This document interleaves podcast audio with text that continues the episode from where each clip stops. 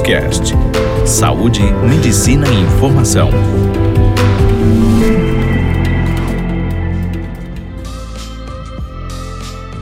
Olá pessoal, boa tarde, tudo bem? Aqui quem está falando é a doutora Karine Cunha, eu sou psiquiatra e hoje eu vou falar sobre um dos transtornos de ansiedade mais comuns, que se chama transtorno de ansiedade generalizada, que a gente costuma chamar de TAG.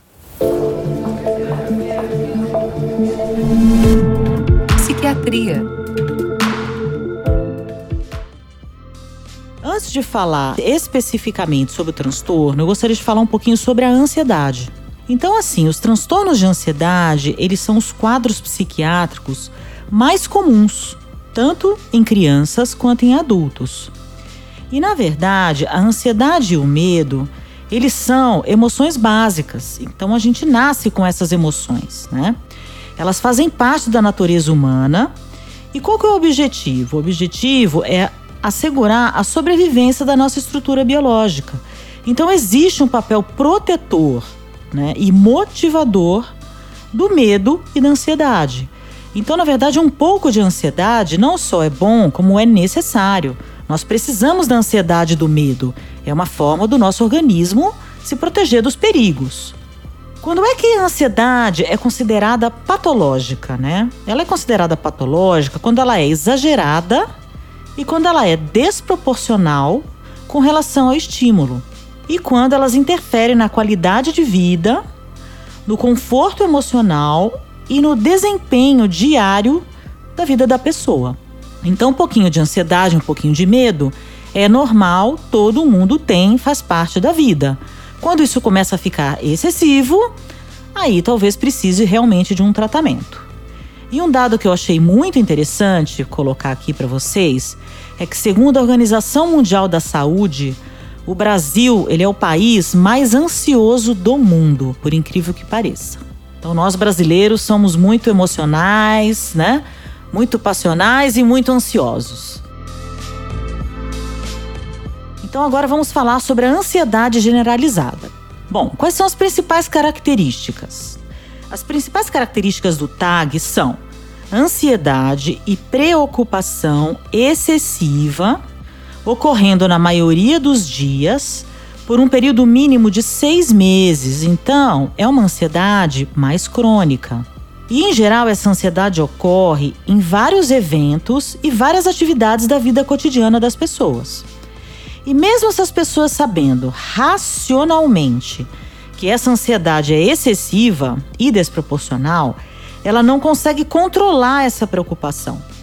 Então, uma das características bem importantes do TAG é essa: a pessoa ela tem consciência de que aquilo não é normal. A pessoa ela sabe, ela fala, gente, eu não, não tem sentido eu estar assim, ansioso e preocupado desse jeito. Mas a pessoa não consegue se controlar. Além disso, né, de uma maneira geral, existem outros sintomas que estão associados com essa preocupação excessiva. Então, é claro, eu vou citar aqui os principais sintomas, mas a pessoa não precisa ter todos esses sintomas para a gente fazer o diagnóstico da ansiedade generalizada. Então, eu vou citar aí os sintomas mais comuns. Quais são? Primeiro, episódios de irritabilidade. Então, assim, por ser uma pessoa ansiosa, uma pessoa preocupada, ela se irrita de uma maneira geral com muita facilidade.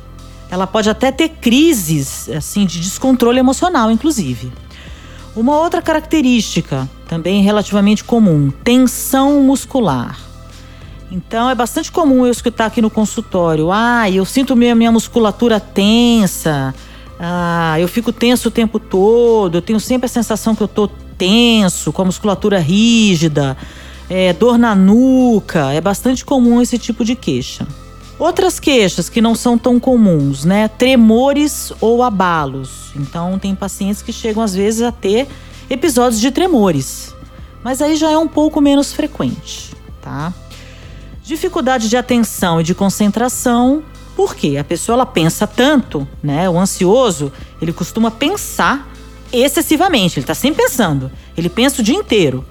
Então, o que, que acontece? Ele tem dificuldade de prestar atenção nas outras pessoas, nas coisas que estão ao redor e, consequentemente, muita dificuldade para se concentrar em uma atividade. E, logicamente, isso faz com que aconteça o quê? A pessoa começa a perder a produtividade no seu dia a dia. Uma outra característica bastante comum, alteração de sono. Em geral, o ansioso tem dificuldade para dormir. Seja dificuldade para iniciar o sono, seja ter um sono aí reparador, né? Uh, seja manter o sono e seja acordar mais cedo do que o, o horário normal. Em geral, o ansioso ele costuma ter mais dificuldade para iniciar o sono.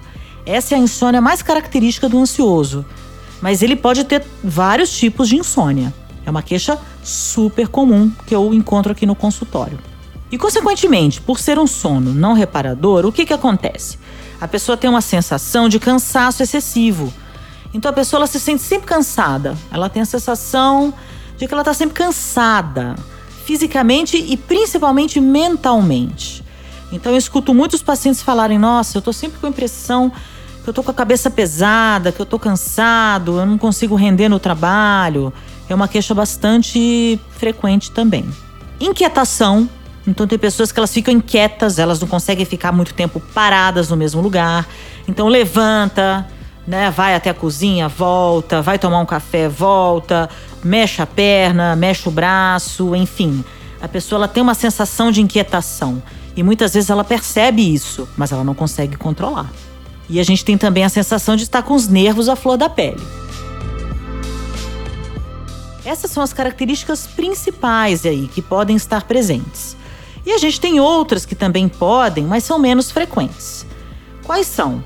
Medos excessivos. Então, às vezes a pessoa tem medo, ela não sabe nem dizer do que, que ela tem medo. Ela simplesmente tem um medo muito grande. E esse medo pode ser muito limitante, porque ela pode, inclusive, até parar de trabalhar, ter dificuldade para sair de casa, parar de se relacionar com as pessoas. Às vezes algum medo específico, mas em geral é um medo mais generalizado. Tem também o que a gente chama de resposta de sobressalto exagerada. Então, assim, qualquer coisinha a pessoa se assusta. Por quê? Porque ela está sempre nervosa, sempre tensa. Ela está sempre apreensiva. Então, ela está ali, escutou um ruído, ela já se assusta.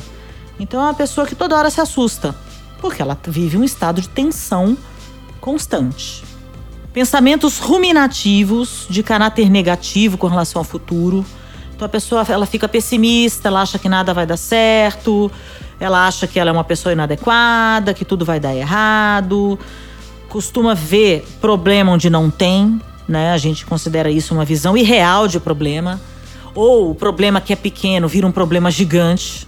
Isso é bastante comum em pessoas ansiosas né? E alterações aí físicas, né? Então, ataque cardíaco, que são os batimentos cardíacos acelerados, sensação de falta de ar, episódios de tontura, suor, náusea. Tem paciente que chega até até episódio de diarreia, é, é menos frequente, mas pode acontecer. Às vezes, enfim, na véspera de uma reunião importante ou na véspera de uma prova, na véspera de algum evento, aí a pessoa começa a ter queimação no estômago, diarreia, insônia, dor de cabeça. Resumindo, né, é um transtorno que pode afetar todo o organismo de uma forma geral. Então isso mostra o quê? A importância de tratar esse transtorno. Porque a pessoa, ela não consegue controlar. Ela sabe que não é normal, mas ela não consegue se controlar. E de uma maneira geral, esses sintomas eles causam um sofrimento muito grande na vida da pessoa. E atrapalha, logicamente, tudo. Atrapalha os relacionamentos, né, com as outras pessoas, atrapalha a vida profissional, atrapalha todas as áreas aí da vida da pessoa.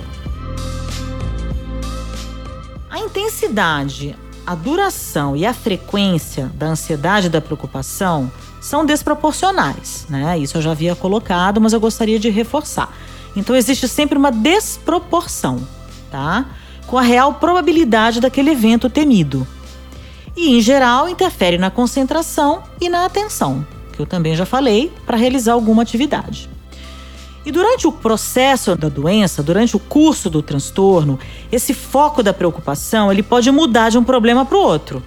Então, por exemplo, a pessoa por um tempo fica super preocupada com a saúde dela. Ah, eu estou preocupada com a minha saúde, preciso ir ao médico. Ela sente uma dorzinha, ela já acha que ela está tendo um problema enorme.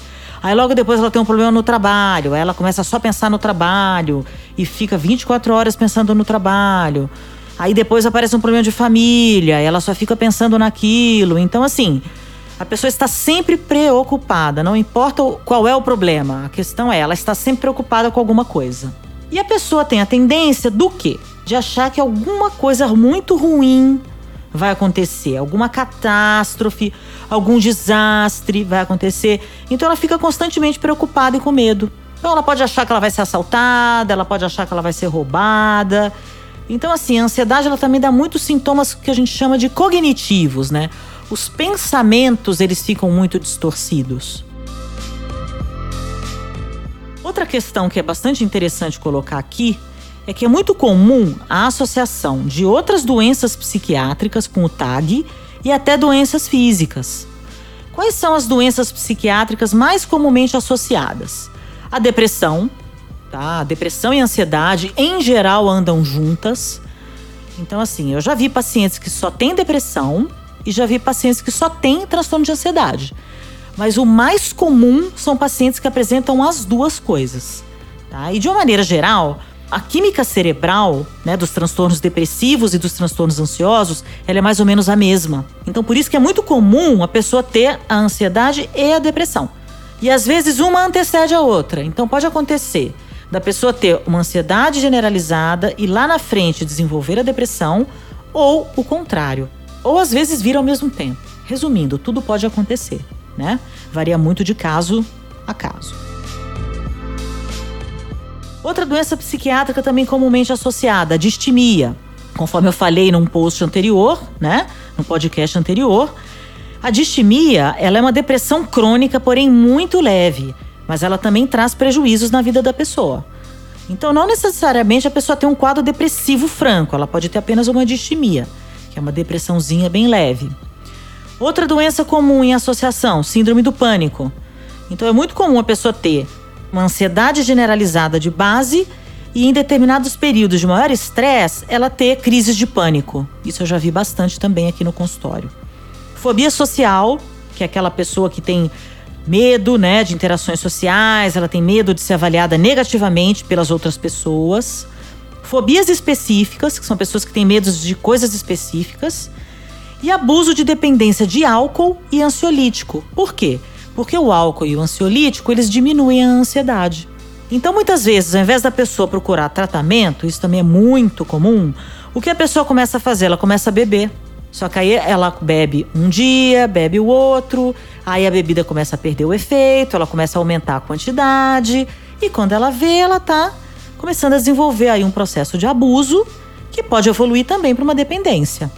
E o mesmo serve para os famosos ansiolíticos ou calmantes que são os remédios de tarja preta. Então é bastante comum eu atender pacientes, por exemplo, que nunca foram ao psiquiatra e chegam aqui para mim, ah, eu tomo Rivotril há 10 anos e nunca fez um, um tratamento para ansiedade generalizada dela. Isso é muito comum. Eu vejo bastante, infelizmente, né? Por causa do famoso preconceito. Quais são as doenças físicas mais associadas com o TAG? Síndrome do cólon irritável, que é uma síndrome que o intestino ele oscila entre períodos de constipação e diarreia. Gastrite, refluxo gastroesofágico, ou seja, né, o trato gastrointestinal está muito relacionado com a nossa parte emocional. A pele também tem bastante relação, então, assim, quadros de urticária, processos alérgicos, uh, hipertiroidismo também, menopausa, então a mulher, infelizmente, ela sofre mais mesmo. Né? Enquanto ela é jovem, a TPM favorece o surgimento dos transtornos ansiosos. E quando ela entra na menopausa, a menopausa favorece os transtornos ansiosos também.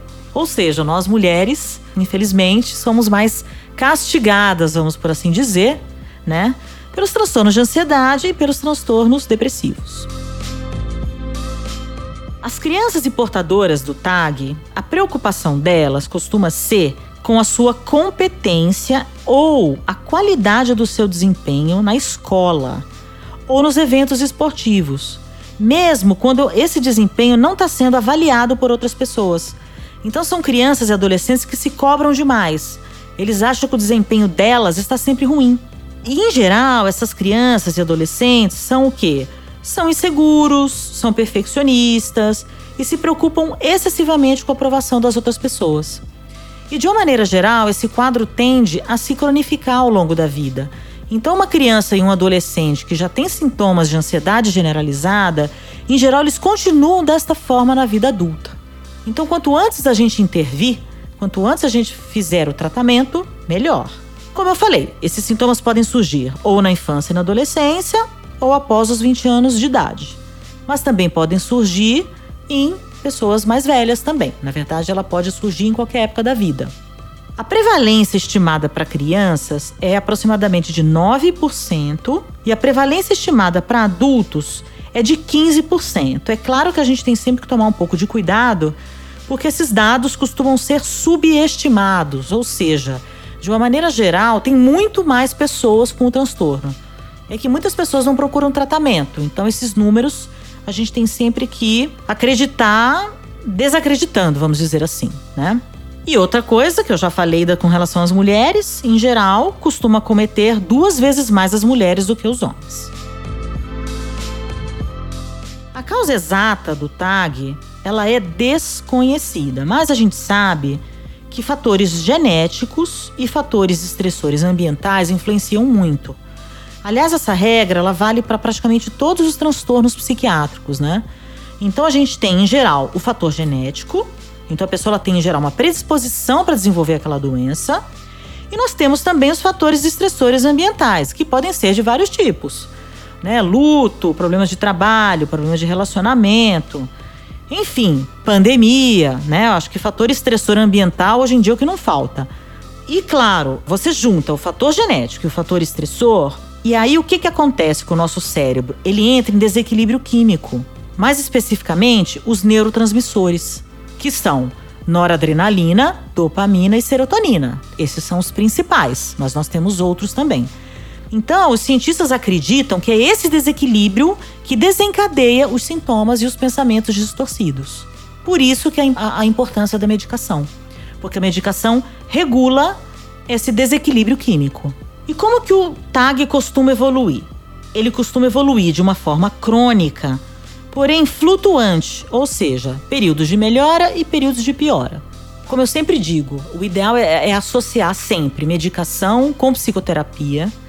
Por quê? A medicação ela melhora sintoma, mas a terapia ela ajuda você a lidar melhor com seus pensamentos disfuncionais. Então, em geral, é um tratamento em conjunto.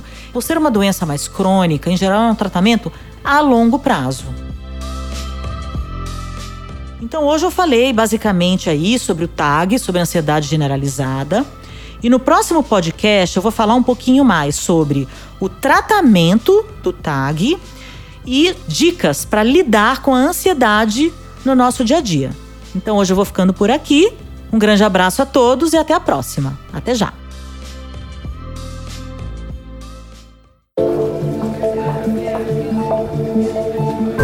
Você ouviu Doctors Cast, o primeiro portal de saúde e medicina em podcast.